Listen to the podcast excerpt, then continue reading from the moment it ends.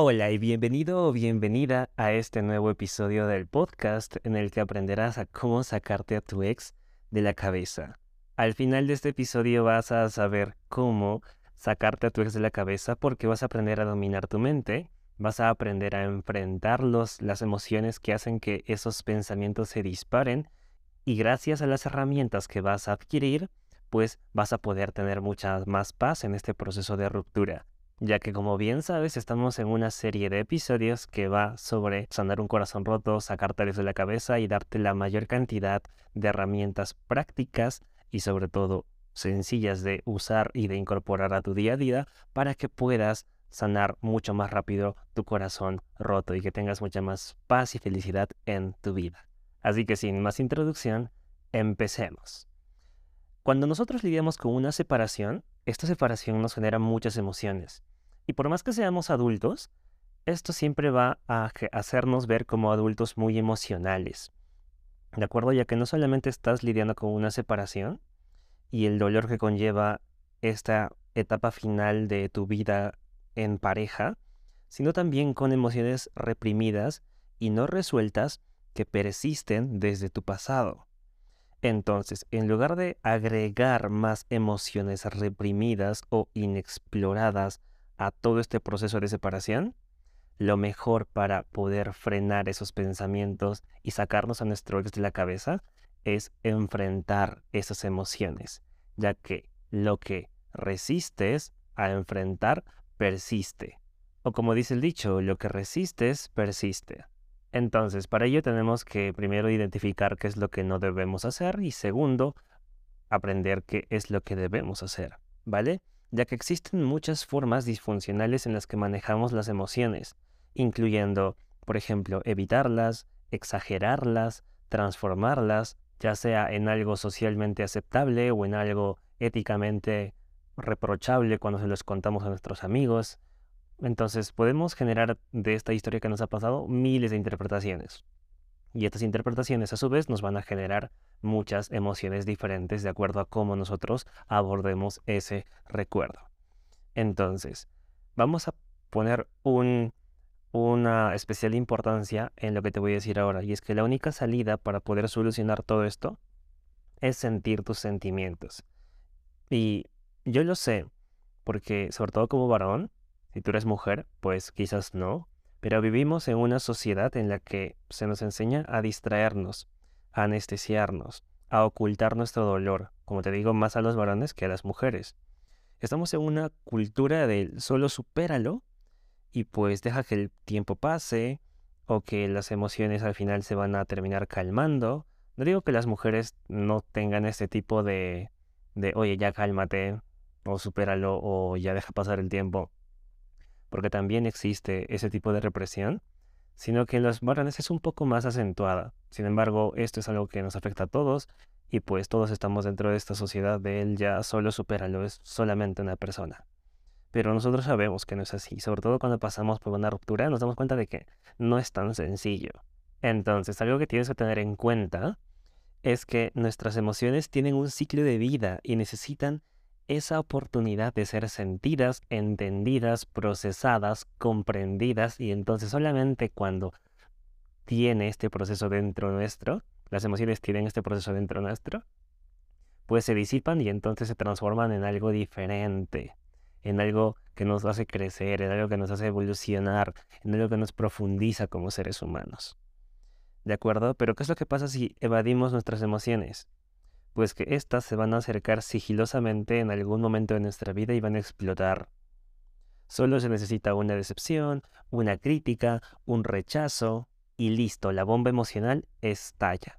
Y de hecho, mucha gente dice, ¿sabes qué, Frank? Yo pensaba que estaba superando a esta persona, pero pasaron, incluso ha pasado seis meses de que terminamos, pero ayer me sentí como si todo lo que hubiéramos vivido esta ruptura hubiera sucedido en ese mismo momento. Entonces, siento que he dado un paso atrás, siento que yo pensaba que lo había superado, pero de nuevo estoy llorando, de nuevo me siento como si fuera el primer día. ¿Por qué? Porque a través de todo ese tiempo no se ha abordado adecuadamente las emociones, no se ha ido a la raíz del asunto. Simplemente te has distraído, has puesto una curita sobre la herida que duele, pero no has ido a la raíz del asunto. Es como, por ejemplo, tener una herida, una hemorragia, y en lugar de sanar toda esa hemorragia, simplemente la tapas con una tela y pues ya no la ves y dices, ah, ok, ya creo que me puedo olvidar de esto. Y a veces el tiempo nos engaña de esa forma y no podemos procesar o no sabemos cómo procesar las emociones que tenemos dentro, no sabemos cómo superar efectivamente a esta persona, no sabemos cómo ver cuál es la raíz de por qué nos está doliendo. Mucha gente cree que eh, tiene que ver con su enamorado o con su enamorada, pero en realidad no es así. Ya lo sabes, tú que estás escuchando esta serie de audios. Porque en el primer audio, recuerda que te digo en hace dos audios anteriores, recuerdas que te digo que no tiene que ver siempre con tu ex, sino con algo del pasado, y que vamos a ir descubriendo más y más en todos estos episodios siguientes, pues es así. Muchas veces tenemos un dolor reciclado de la forma en la que aprendimos a relacionarnos con nuestros padres, que hace que nos apeguemos de maneras tóxicas a las personas con las que tenemos relaciones en nuestra vida adulta. Recuérdalo, no lo olvides. Entonces, estábamos hablando de que de repente, cuando nosotros tenemos ese dolor reciclado y no hemos enfrentado nuestras emociones, hace falta cualquier cosa para que nuestra emocionalidad estalle. Entonces de repente te abruman no solamente los sentimientos de abandono de tu último novio, sino también los del anterior e incluso los de tu novio desde la secundaria. Es como un efecto dominó que agrava cada vez más el trauma. Entonces, si no conoces, si no conoces la verdadera fuente de tu dolor interno, todo esto te va a resultar más difícil de entender y te va a resultar también más fácil señalar a la persona o relación en cuestión y decir y afirmar con total seguridad de que esa persona fue la que te causó el dolor y que esa persona fue la que te lastimó, cuando en realidad ese dolor viene de algo más profundo. Y aquí tenemos que subrayar esto que te voy a decir. La sanación comienza cuando podemos enfrentar nuestras emociones, a medida que surgen, ¿vale? Y el primer paso es hacer una pausa cuando percibimos ese sentimiento incómodo. Por lo general, actuamos con rapidez para dejar de sentirnos incómodos, porque así es como estamos programados culturalmente para reaccionar al dolor, como que distraerte, sobre todo el dolor emocional, como que distráete o ya se te pasará, y pues no le damos la especial importancia, la especial atención a ese dolor. Entonces etiquetamos los sentimientos como buenos y malos, y nos juzgamos por sentir, en lugar de aceptarnos como seres humanos que estamos teniendo una experiencia humana. Siempre les digo esto a las personas que vienen a tener sesiones conmigo. Y es que muchas veces cuando yo les pido que recuerden algún momento doloroso, dicen, ay no, es que esto ha sido, pero bueno, mi papá no me trataba de hacer daño, era su manera de tratar. Y yo les digo como que, oye, si tú, si yo te digo, recuerdo un momento doloroso y tu mente bota un recuerdo, no lo racionalices con tu conocimiento de la hora, porque a quien dolió no es a tu yo de la hora, es a tu yo del pasado. Y ese yo del pasado no sabía cómo lidiar con ello. Y es esa persona, ese yo interno que necesita la sanación, que necesita que le prestemos especial atención. ¿De acuerdo? Entonces, esto es algo que, que quiero que comprendas y que quiero que entiendas. Si es que tu yo interno, si es que tus pensamientos te botan momentos dolorosos, pero tú los intentas como que arreglar, como que curar con lógica, te darás cuenta de que no funciona siempre, de que no funciona a la medida que te gustaría, porque los dolores emocionales no se generan con lógica, sino con otra emoción que nos lastima, otra emoción que nosotros sentimos que nos pone en peligro, que nos rechaza. ¿De acuerdo? Entonces nosotros después ya lo entendemos con lógica, pero la, la herida en sí se ha causado a través de una emoción generada en nosotros. Esto es algo de lo que voy a hablar más adelante. ¿De acuerdo? No me quiero distraer porque cuando hablo de esto a veces me voy por las ramas. Ah, quiero decirte y contarte un, un caso de una chica que se llamaba... Voy a cambiarle el nombre, le vamos a poner Angélica. Era, tenía 43 años, era una madre soltera. Dos años después de su divorcio, Conoció a alguien nuevo, se enamoró locamente y se comprometió. Su prometido era una persona con bastante dinero, era encantador y la cortejaba con bastante intensidad, ¿vale? Era como que el príncipe azul que Angélica dijimos, ¿no? Angélica siempre había soñado. Y pues en realidad ella, que le gustaba trabajar, tomó como que un papel de ama de casa, porque la persona con la que estaba, su novio, le decía que no se tenía que preocupar por nada y pues continuó su vida así. Entonces, lo que pasa con la gente que tiene dependencia emocional es de que generalmente se ajustan a la agenda de la persona con la que están. Es decir, las prioridades de la otra persona se convierten como que en las tus prioridades, que tú tienes dependencia emocional. Entonces, cada vez que ella tenía que hacer algo, al final terminaba como que reagendándolo para poder estar en la misma sintonía con la persona con la que estaba. Entonces, al igual que muchas mujeres que vienen a, asesoramiento, de pequeña, Angélica había sido criada, había sido educada para cuidar y atender las necesidades de los demás. Y pues crecen pensando que dar sin parar los convierte en un gran novio o en una gran novia. De hecho, yo también tuve ese tipo de condicionamiento. Entonces, esto no solamente afecta a tu identidad como novia o como novio o como enamorado o como enamorada, sino también como padre o como hermanos y pues estamos como que atados a esa sensación de que tengo que dar, tengo que dar, tengo que dar, pero no sabemos cómo recibir o cómo darnos nuestro lugar. Es como si intentáramos ganarnos una medalla, una insignia honorífica de mártir, de que nosotros siempre damos más y al final nos estamos quejando porque nadie lo valora, cuando en realidad somos nosotros los primeros que nos estamos abandonando a nosotros mismos. Entonces, este tipo de relación no es algo saludable, sobre todo cuando queremos tener relaciones sanas y desde el amor propio y desde la confianza y desde el dar y recibir a un punto en el que ambos se sientan cómodos. Y algo que también sucede con las personas que se abandonan a sí mismas es de que no saben cómo lidiar con sus propios sentimientos. Son expertas cuidando a los demás, haciéndoles las cosas, cuidando de sus hijos, cumpliendo el papel de superesposas y no saben cómo lidiar con sus propios sentimientos, con su propio sentimiento interno, con sus necesidades internas. Entonces, para poder procesar una ruptura tienes que enfrentar tus sentimientos. Por un momento, olvídate de cuidar a las demás personas que estén ahí afuera y comienza a mirar tus propios sentimientos, hacer conciencia interior, mirar hacia adentro, yo lo denomino. Mira hacia adentro, mira qué está pasando por dentro tuyo, hay tristeza, hay inseguridad y entonces, para esto, vamos a, yo te voy a ayudar, te voy a decir un ejercicio de interacción emocional interna. Y pues sobre todo es más un ejercicio de reacción emocional, porque vamos a identificar algunas reacciones que tengas, ¿vale? Así que manos a la obra con esto. En el momento en el que tú sientas una emoción incómoda, ya sea tristeza, anhelo, eh, como que un poco de ansiedad o algo similar, ¿qué haces? te preguntas a ti misma qué es lo que haces, qué es lo que sueles hacer, cómo reaccionas al impulso. ¿Te automedicas buscando alguna droga o alguna pastilla, alcohol, comida o validación de las demás personas? ¿O reprimes tus sentimientos y te distraes con el trabajo? ¿Qué es lo que haces exactamente? ¿Exageras la emoción con un pensamiento catastrófico, enalteciendo los elementos negativos? ¿O algo que haces es minimizar todo lo positivo y, como te digo, enalteces todo lo negativo. Recuerda que si escuchas estos podcasts tienes que tener a la mano siempre, de preferencia, algo donde puedas apuntar. Si lo estás escuchando en tu celular, abre las notas y apunta todo esto, ¿de acuerdo? Ayúdate de la tecnología también para hacer procesos introspectivos como estos.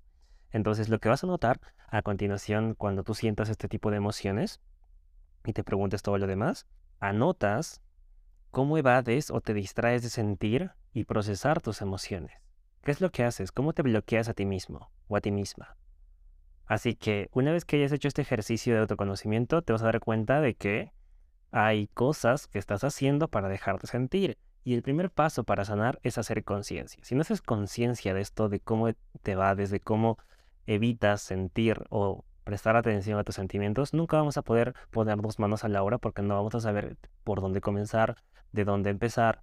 ¿Te das cuenta? Entonces es súper importante hacer estos ejercicios prácticos. Así que este va a ser tu primer ejercicio práctico. ¿De acuerdo? Ahora vamos a pasar a un segundo tema que eh, va sobre no alimentar tu monstruo emocional. ¿Y por qué te digo esto? Pues porque hay mucha gente que alimenta su monstruo interno, su monstruo emocional interno, que después de un tiempo lo único que genera es perjuicio para uno mismo. Y me explico. Y es que hay una gran diferencia entre sentir las emociones y alimentarlas. Lo primero significa estar presente con lo que estás sintiendo, aceptarlo, dejarlo pasar. Lo último requiere entregar más de aquello que quiere la emoción para que crezca. La emoción en ti siempre va a querer crecer, sobre todo cuando es una que nace desde la mentalidad de víctima. Quiere crecer en intensidad, tamaño y frecuencia, y su alimento preferido son los pensamientos, son los pensamientos que tú tienes sobre lo que hace que seas más víctima. Y también se apodera de tu lenguaje corporal, de que te hagas más chiquito, de que te encorves, de que no te muestres tan abierto. Y pues al mismo tiempo se alimenta de tus acciones. No es tu yo sensato el que repite una y otra vez la canción melancólica de X banda mientras lloriqueas en posición fetal en tu cama.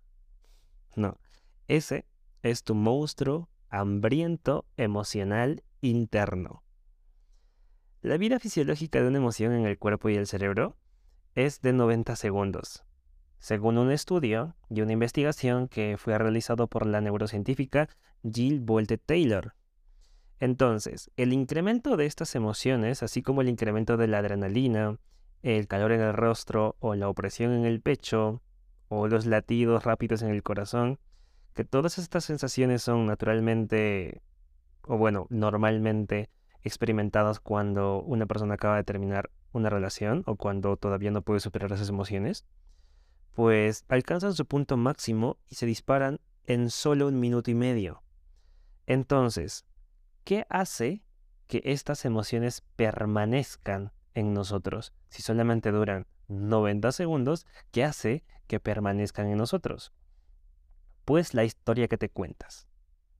En lugar de tener conciencia de que la sensación de emoción desaparezca naturalmente en cuestión de unos minutos, nos identificamos con el sentimiento y nos quedamos atascados en cómo la situación que lo causó está mal. Y empeoramos esto cuando nos decimos a nosotros mismos cómo debería ser, en lugar de aceptar lo que es. Nos centramos en el, es que esta persona no debería haber actuado así, es que yo hice esto y todo debería ser de manera distinta, ahora que yo hago con mi vida, y muchas cosas más que no nos permiten aceptar lo que verdaderamente es. Cuando tú aceptas que la otra persona no está, no está listo, ¿qué haces con tu vida? X cosa. Pero no, nos quedamos en la víctima y en decir, ay, es que debería ser de esta otra forma. Y pues eso no nos lleva a ningún lugar, ¿cierto? Entonces, los seres humanos, ¿por qué sé esto? Quiero, quiero contarte por qué sé esto. Es que los seres humanos tenemos una tendencia increíble a vincular historias con emociones. ¿Por qué? Porque desde una perspectiva evolutiva, las historias sirvieron como señales de alerta para evitar amenazas peligrosas, lo que nos ayudó a mantenernos vivos a lo largo del tiempo. Entonces, cuando estamos predispuestos a sentir emociones negativas como la tristeza, ansiedad, vergüenza, culpa, enojo, las vías neuronales correspondientes, que se encargan de sentir todo eso, se vuelven más fuertes. Y por lo tanto, es más difícil desencadenar esas emociones y las historias correlativas. O sea, mientras más tú pienses en esas cosas malas que deberían ser, pero que no son, más fuerte o más difícil se te va a hacer salir de esa narrativa. Entonces es momento de parar. Para ya. ¿Vale? Y esto te lo digo con mucho cariño, porque la caída emocional empeora mientras no pares. Empeora cuando repetimos esa historia una y otra vez, caminando, corriendo en un círculo vicioso en el que, mm, si ya te has dado cuenta, no va a ninguna parte. Esta es la trampa mental de los pensamientos obsesivos es, se vuelve como que una historia que al mismo tiempo está súper clara y al mismo tiempo súper borrosa. No tiene ni principio ni final, todo el tiempo estás ahí. Por ejemplo, después de las rupturas que yo tenía cuando tenía apego ansioso, dependencia emocional, mi cuerpo mm, no se encontraba en un estado muy saludable y mi mente al mismo tiempo tampoco. Yo me sentía de mal humor, Después tenía noches de insomnio, no podía dormir, me preguntaba una y otra vez qué había hecho mal, cómo le podría solucionar. Estaba siempre buscando soluciones para que no me abandonen. Entonces, un día me sentí particularmente solo y comencé a ver las redes sociales de mi ex. Y vi una foto donde ella estaba con otra persona. Y entonces, pues mi mente se comenzó a disparar de pensamientos de, ah, seguramente está haciendo esto y lo otro. Y no me sentía cómodo con todo ello. De hecho, me sentía fatal. Estaba como que molesto, con ira y pues ya sabes todo lo que se siente, ansiedad, tristeza, es un cúmulo de sentimientos, ¿cierto?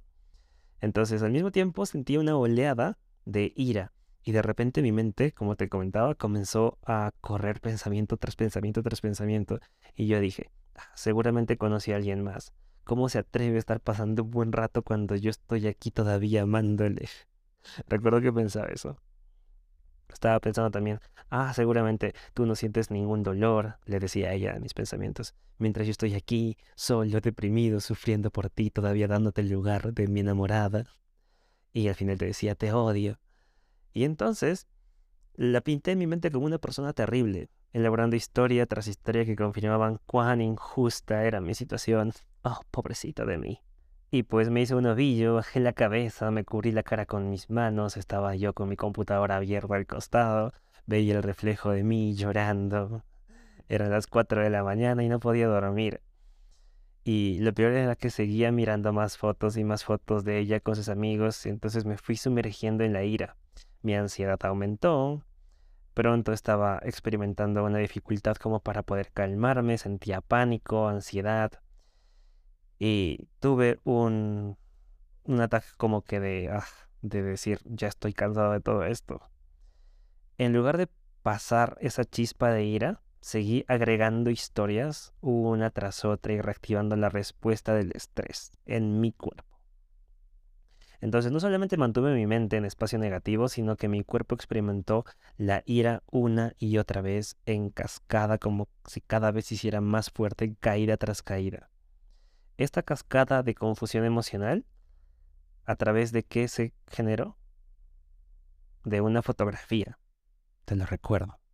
Una vez que el monstruo emocional fue alimentado, secuestró a todo mi ser y me llevó a una montaña rusa de emociones, de pensamiento obsesivo, compulsivo sobre esa persona. Entonces, uso mi historia como ejemplo, que puede que tú tengas una similar, para hacerte dar cuenta de esto. Muchas veces cuando nosotros lo vivimos no nos damos cuenta, pero cuando lo vemos en otra persona entonces podemos reflejarnos y decir, oye, a mí también me ha pasado eso. Y pues podemos hacer conciencia mucho más rápido. Además de que no nos sentimos tan solos porque a veces pensamos que estamos locos por sentir todo esto, pero no lo estamos. Muchas otras personas también sienten lo que nosotros sentimos. Entonces, ahora vamos a pasar a un punto que es cómo salir de esta montaña rusa del pensamiento obsesivo. ¿De acuerdo? En primer lugar, el pensamiento obsesivo es una tendencia humana natural, sobre todo después de las rupturas. Por lo tanto, no seas tan duro o dura contigo si se te ocurre un par de veces o si te sucede un par de veces, ¿de acuerdo? Pero tienes que aprender a redireccionar tus pensamientos para no exagerar y convertirlos en algo que te consuma, como ya te comenté que me pasó a mí, ¿de acuerdo? Entonces tienes que pararlos, no exagerar y al momento de que tú sientas de que se está disparando en tu cabeza, tienes que redireccionarlos para que se conviertan muy pronto en un hábito y te voy a enseñar la técnica para esto, ¿de acuerdo? La doctora Elaina Sendegui, que es una psicóloga clínica que admiro mucho, que se especializa en terapia cognitivo-conductual y terapia conductual dialéctica, dice que el primer paso para cambiar nuestros patrones de pensamiento obsesivo es identificar el ciclo de cuando está sucediendo debes captar las primeras señales, como sentir la primera gota de la lluvia antes de la tormenta. Según la doctora Sendegui, las emociones angustiantes como la vergüenza, tristeza y la ansiedad, o las sensaciones corporales asociadas a ellas, pueden ser pistas de que estás atrapada o atrapado en el pensamiento obsesivo. Una vez que te des cuenta de ello, devuelve suavemente tu atención al momento presente. Con gentileza, tampoco te apures. ¿De acuerdo? Centra tu atención otra vez en las experiencias sensoriales que estás viviendo en el momento presente, como tu respiración, como lo que estás viendo, como la sensación de lo que estás caminando, lo que estás respirando, a qué huele. Ayuda muchísimo, muchísimo el poder traer tu atención al momento presente porque eso rompe el ciclo, ¿de acuerdo? Entonces, estoy seguro que es posible que el ciclo se reinicie, o sea, que te vuelvas a distraer pensando en tu ex, pero mientras más tú te entrenes para identificar ese sentimiento que se está disparando en ti, ese pensamiento que se está disparando en ti, y lo identificas como la primera gota de lluvia antes de la tormenta, pues te vas a entrenar mucho más rápido para poder romper ese ciclo centrando tu atención en el momento presente, ¿de acuerdo? Y cuando el ciclo se reinicie, que tal vez, como te digo, así será, trae tu atención de regreso al momento presente. Si necesitas más práctica, como a muchos de nosotros nos ha pasado, puedes comenzar con una meditación de atención plena diaria para desarrollar habilidades en torno a la conciencia de los patrones de pensamiento obsesivo-compulsivos y traer tu atención de regreso al momento presente. Algo que yo hago para ayudarme a estar en el presente y sobre todo cuando no podía, porque todo el momento estaba en mi mente, todo el tiempo estaba en mi mente, era ver algún objeto de color e imaginarme que no sé cuál es el color que lleva, que no sé cómo se llama el color del que es, como si fuera la primera vez que viera ese color y digo, wow. Y entonces tu mente se queda en blanco y dices, oye, no sé ese color. Y pues dices, ¿cuál será? Uh. y pues algo que me ayuda muchísimo es eso. De hecho, esto lo recomienda Eckhart Tolle en su maravilloso libro El poder de la hora, que es uno de mis libros favoritos, que te ayuda a centrarte en el presente. Si quieres un libro que te pueda recomendar, te recomiendo ese. ¿De acuerdo? No te va a ayudar a superar un ex, te lo digo desde ya, pero sí te va a ayudar a centrar tu atención en el momento presente. Es uno de mis libros favoritos, de hecho está en mi top 10. Y pues te lo recomiendo mucho. Ahora, algo que también quiero decirte pasando a un siguiente tema es que no te retraumatices. ¿De acuerdo? ¿Cuántas veces has contado tu historia sobre tu terrible ruptura a tus amigos? Mientras más cuentas esta historia con lujo de detalle que a todos nos encanta el chismecito cuando está ahí como que, oye, ¿sabes qué? Cuéntame esto. Generalmente tendemos a exagerarlo. Y pues es posible que tus amigos y tu familia hayan intentado mostrar un apoyo haciendo eco de tus sentimientos, como diciéndote, ah, vaya perdedor o vaya perdedora, ay, seguramente es un narcisista, o no puedo creer que eso te haya pasado. Y pues los amigos siempre son así, ¿no? Como que ellos son perfectos, tú tienes la razón y pues no te mereces esa otra persona. No hay otra historia cuando son nuestros amigos, no hay otro formato de narración. Es como ver una película en la misma vez porque nosotros nos posicionamos en una etapa eh, o de un modo en el que nosotros somos súper seguros de nosotros, o somos los maduros o los que no hemos cometido errores. Algunas personas dicen, no, yo siempre he sido objetivo, yo también he cometido errores, pero siempre maquillas la historia como que para que la otra persona diga, ay, pobrecito de ti. ¿Por qué? Porque todos somos así, somos seres humanos que, que contamos las historias de algún modo. Y ya te imaginarás tú que muchas veces yo llevo sesiones con personas que están dentro de una misma relación y pues al final me entero lo que la otra persona dice sobre la otra persona y lo que esta otra persona dice sobre esta anterior persona. Y te sorprendería saber todo lo que escucho y pues con experiencia también, te lo digo. Obviamente no te voy a contar esos chismecitos, esas historias que a mí me cuentan, pero créeme porque es algo que te puedo dar fe de primera mano. Ahora, tus amigos bien intencionados piensan que ser empático, usar el dolor como forma de conectar, pues es algo bueno, pero en realidad solamente alimenta tu carga emocional. La historia misma que tú comienzas a contar, al mismo tiempo comienza a transformarse y va tomando figuras y formas ligeramente diferentes cada vez que es contada. Y esto, aunque te parezca descabellado, es cierto, ya que las investigaciones habían habido investigaciones sobre esto y me pareció a mí fantástico saber sobre esto. Hay muchas investigaciones que se han realizado sobre el mecanismo molecular de la memoria y el aprendizaje, dicho sea de paso, y revelan que cada vez que nosotros recordamos una escena o recuperamos un recuerdo de nuestra mente inconsciente, la alteramos. Sin quererlo lo hacemos. Es como que recordar un poquito más o un poquito menos y ya la alteramos. Y al momento de alterarla en nuestro, en nuestro circuito neuronal, la modificamos para siempre. Y ojo con esto, ¿eh? Porque cada vez que tú recuerdas algo y lo vuelves a contar, de alguna forma le estás modificando la historia. Le quitas algo o le agregas algo y de repente se queda de manera permanente así. Es como si no hubiera un control Z para los recuerdos a no ser que nosotros lo induzcamos, pero es muy difícil que lo hagamos porque eso significa gastar más energía mental y al cerebro pues no le gusta gastar más energía mental. Quiere conservar toda tu energía para salvarte de un tigre o de un oso por si es necesario. Pero cosa que no va a pasar, ¿no? Porque estamos en una sociedad mucho más civilizada. Pero nuestro cerebro todavía no es civilizado, sigue siendo primitivo y tenemos que aprender a trabajar con él. Entonces, mis queridos protagonistas, cuando añades victimización y agregas interpretaciones y suposiciones a tu historia, esta se distorsiona hasta convertirse en algo mucho más doloroso.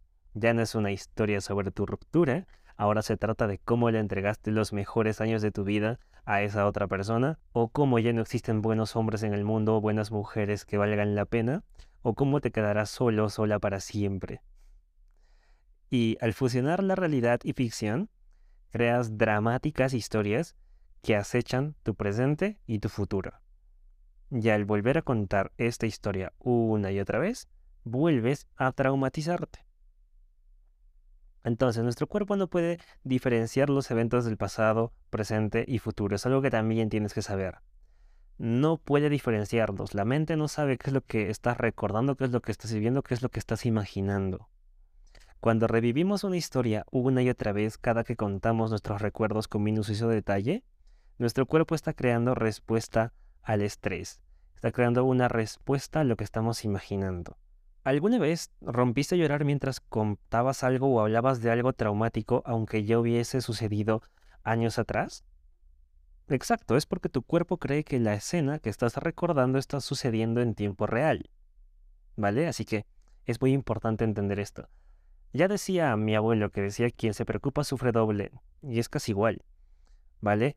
Entonces, ahora mismo vamos a pasar a hacer un ejercicio, ¿de acuerdo? Nos vamos a preguntar cuál es nuestra versión de nuestra historia. Porque cada vez que estamos ahí como que siendo las víctimas y vilipendiando a alguien, asumimos de manera automática el papel de víctima. Y eso no te ayuda a sanar ni a seguir adelante. Entonces, tenemos que replantearnos activamente la historia que te cuentas.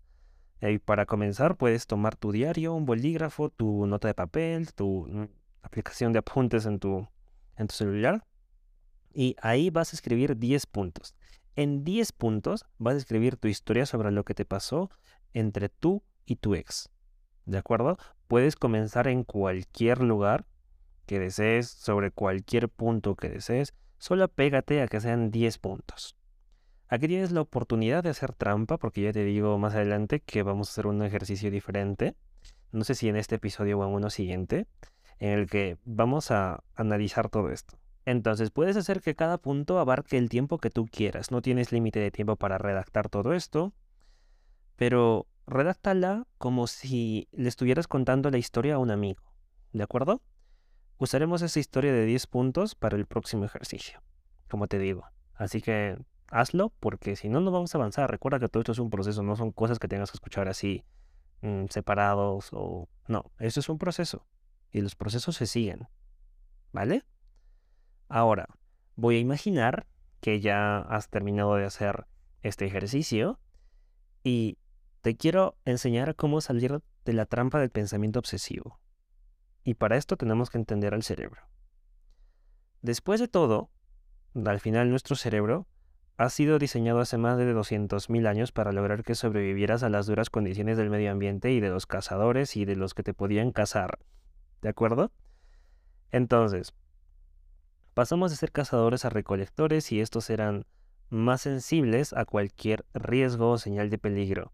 Y tenían, pues, al mismo tiempo, al, al momento de agruparse, más posibilidades de sobrevivir. Además, la exclusión social de la tribu era cuestión de vida o muerte. Es por eso que le tenemos miedo al rechazo. Si quieres más información sobre esto, escucha anteriores episodios donde hablo sobre eso.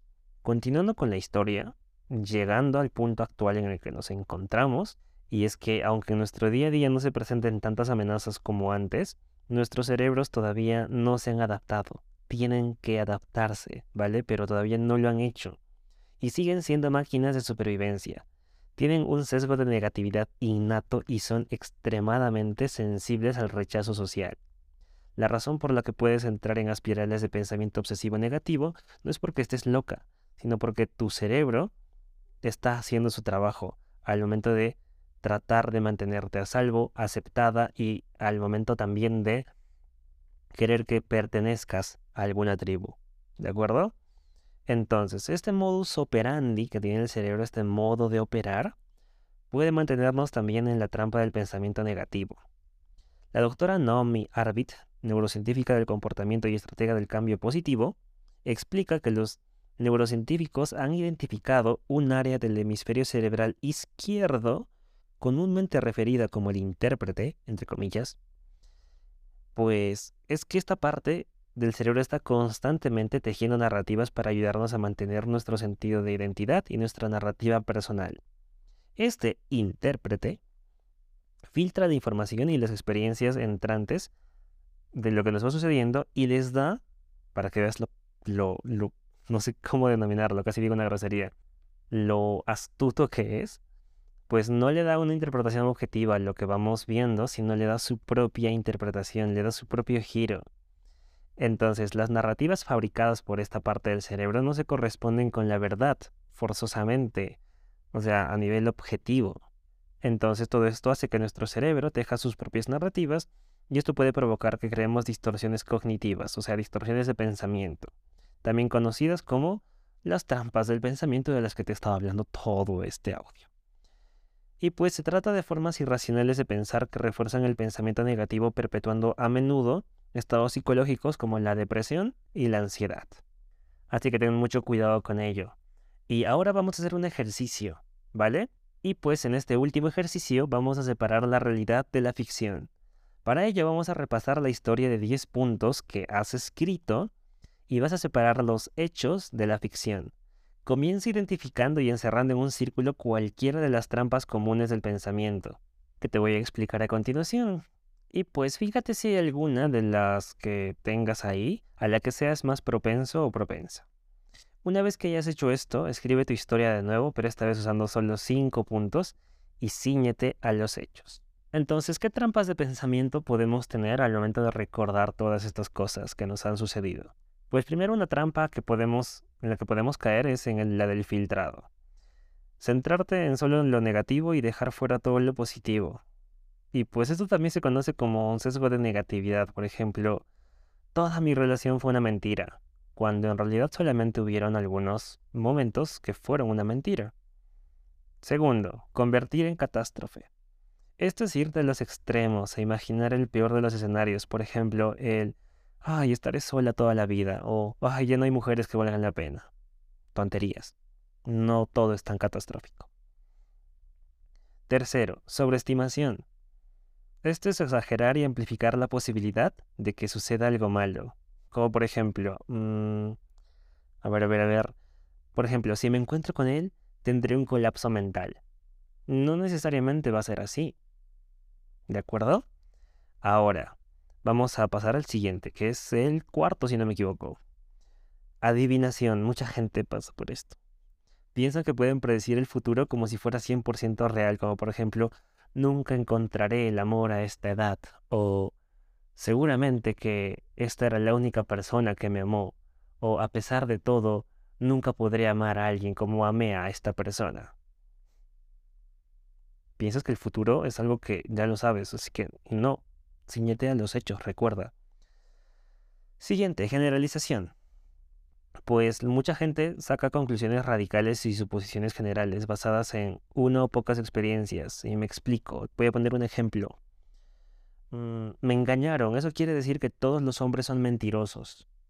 ¿Cuántas veces he visto estados en WhatsApp de gente que dice, ay, solamente me tocan hombres mentirosos, los hombres todos son mentirosos? Güey, si es que conoces hombres mentirosos es porque los tienes que conocer para que aprendas algo, para que eleves tu nivel de desarrollo personal, para que aprendas sobre seducción, para que aprendas un montón de cosas. Porque si estás atrayendo a, esas mismas personas, ¿quién las está atrayendo? ¿Quién las elige? Tú. Adiós víctimas, ya lo sabes, aquí estamos los protagonistas de nuestras vidas y estamos aquí para mejorar, para mirar hacia adentro, para evolucionar. Ahora, otra trampa del pensamiento en la que puedes caer es que puedes, o bueno, que creas que puedes leer la mente. Y pues aquí lo que sucede es que malinterpretas los hechos y los datos y asumes que sabes todo lo que los demás piensan o sienten. Y esto es algo que me pasaba a mí. Por ejemplo, ay, me miró y luego le dijo algo a su amigo con una risita. debe estar burlándose de mí. Grave error, ¿eh? Otra trampa del pensamiento en la que puedes caer es culpar, que es negarse a responsabilizarse de tus propias emociones y pensamientos y acciones. Por ejemplo, es su culpa que yo esté tan destrozado, o es su culpa que yo esté tan destrozada. Mm, mm, mm, no, no, no. Otra trampa es que puedes caer en las declaraciones de deber, que es como que poner, imponer expectativas sobre ti o sobre los demás acerca de cómo deberían ser las cosas, lo que suele basarse siempre en la crítica, el juicio y la creación de reglas arbitrarias, como por ejemplo, ya debería estar casado o casada a esta edad, o ya debería tener un auto, o ya debería eh, estar haciendo tal o cual cosa, y pues por estar con esta persona, soy un estúpido o una estúpida por haber malgastado los mejores años de mi vida con esta persona. Te lo digo porque eso es lo que pasa. Ah, siguiente trampa es la de personalizar, que es crear suposiciones sobre ti incluso cuando no haya pruebas o razones lógicas para hacerlo. Por ejemplo, debo ser indigna de amor porque esto siempre me pasa.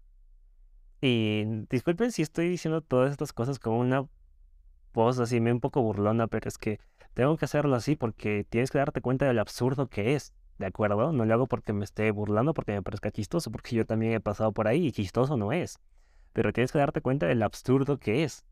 Eso sí que es cierto. ¿Vale? Y pues algo que también me pasa con esto de personalizar es de que una vez cuando conversaba con una amiga con el que había terminado con su, con su novio, bueno, su novio le había terminado, pues ella decía, ay, yo siempre doy todo y esto siempre me pasa, siempre es así. Y es como que, ¿en serio? No tiene por qué ser siempre así o por qué va a, ser, a tener que ser siempre así. Todo puede cambiar, todo puede evolucionar. ¿Vale? Entonces vamos a pasar a la siguiente trampa del pensamiento que es la falacia del cambio, que es más o menos como que esperar que la gente cambie para que tú te sientas feliz. Esto sucede muchísimo cuando existe dependencia emocional. Esto se relaciona con la creencia de que otros son responsables de tu felicidad. Por ejemplo, si tan solo me diera el anillo de compromiso, yo sería feliz y me sentiría segura. Y esto es algo que se da mucho en las mujeres, ¿eh? Ahora, creo que este es el último, la última trampa de pensamiento, que es el pensamiento del todo o nada, que es percibir situaciones o personas en blanco y negro, usando palabras como siempre, nunca, todos, nadie. Por ejemplo, los hombres nunca quieren comprometerse conmigo, o esto siempre me pasará a mí, como te dije en lo de personalizar. Las cosas es como que siempre te pasa a ti. Y quieres nuevos resultados cuando no cambias nada de ti. Porque piensas que lo mereces, porque ya eres algo y que lo que recibes no es congruente con lo que mereces, entre comillas. Pero recuerda, si no tienes los resultados que quieres es porque no estás actuando como debes. Es así de sencillo. De acuerdo, tus acciones te traen tus resultados. Sencillo. Es acción, reacción. Es una ley. Así que Después de haberte dicho todas estas trampas de pensamiento en las que puedes caer, ya puedes separar la realidad de la ficción. Y vas a anotar ahora, como te decía, cinco puntos de todo lo que ha sucedido con tu ex que no tengan estas trampas de pensamiento en las que puedes caer. Ahora tienes que ser brutalmente objetiva de lo que ha sucedido. Entonces, una vez que hayas terminado tus cinco puntos, date cuenta de si la historia actualizada se siente un poco menos cargada emocionalmente. Parece más neutra, más ligera quizás. Vamos a volver a consultar esta historia actualizada en un siguiente episodio. Este episodio tiene como objetivo el sacarte al ex de la cabeza, ¿recuerdas? Y estos son los primeros pasos. Como te digo, es todo un proceso, pero para enfrentar nuestras emociones tenemos que hacernos conscientes de ellas y no caer en trampas del pensamiento, ser lo más objetivos posibles y solamente así podremos domar el pensamiento y cuando aprendemos a domarlo, pues podemos enfrentarlo de una manera mucho más directa. En el siguiente episodio voy a enseñarte a cómo lograr que todas estas emociones fluyan en ti sin trabarse. Porque una vez que las puedes identificar, que las puedes ver, entonces hace falta gestionarlas. Es por ello que en el siguiente episodio voy a enseñarte algunas técnicas y algunos trucos secretos que te van a ayudar muchísimo con esto.